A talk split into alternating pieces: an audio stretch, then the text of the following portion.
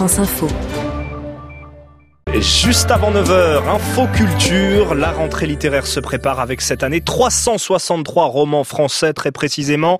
Parmi eux, votre choix Thierry Fioril ce matin, c'est le nouveau livre de Régis Geoffrey, Cannibale aux éditions du Seuil.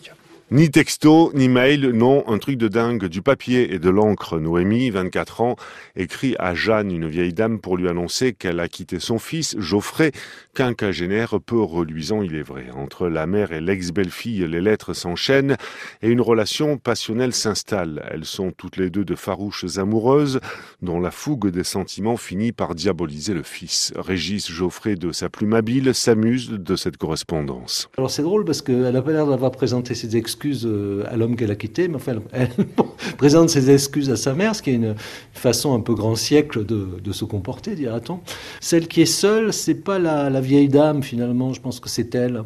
Mais finalement, c'est une façon de tomber amoureuse de la mère. Alors déjà, le fils n'est pas très jeune, comme quoi euh, on nous a dit qu'il n'y avait pas d'âge pour l'amour, et là, on s'aperçoit que c'est vrai ce que je savais pas. Comme l'indique le titre du roman, l'ex-belle-mère et la jeune femme vont projeter de tuer et dévorer ce fils sans intérêt.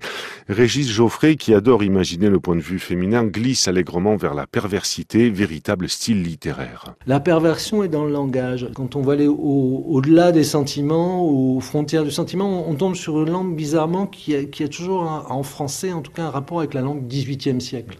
Il y a les liaisons dangereuses, il y a le marquis de Sade. C'est vraiment l'époque de la perversion où, où, on pousse, avec le langage en tout cas, la perversion dans tous les sens possibles. Et je crois qu'en en fait, euh, on doit pouvoir manger son amant ou son fils euh, quand on n'a rien d'autre à manger. Quoi. Visiblement, à un moment, euh, ça devient la façon de s'aimer toutes les deux, c'est la haine du fils. Voilà. C'est-à-dire qu'on voit très bien que les haines peuvent traverser les siècles.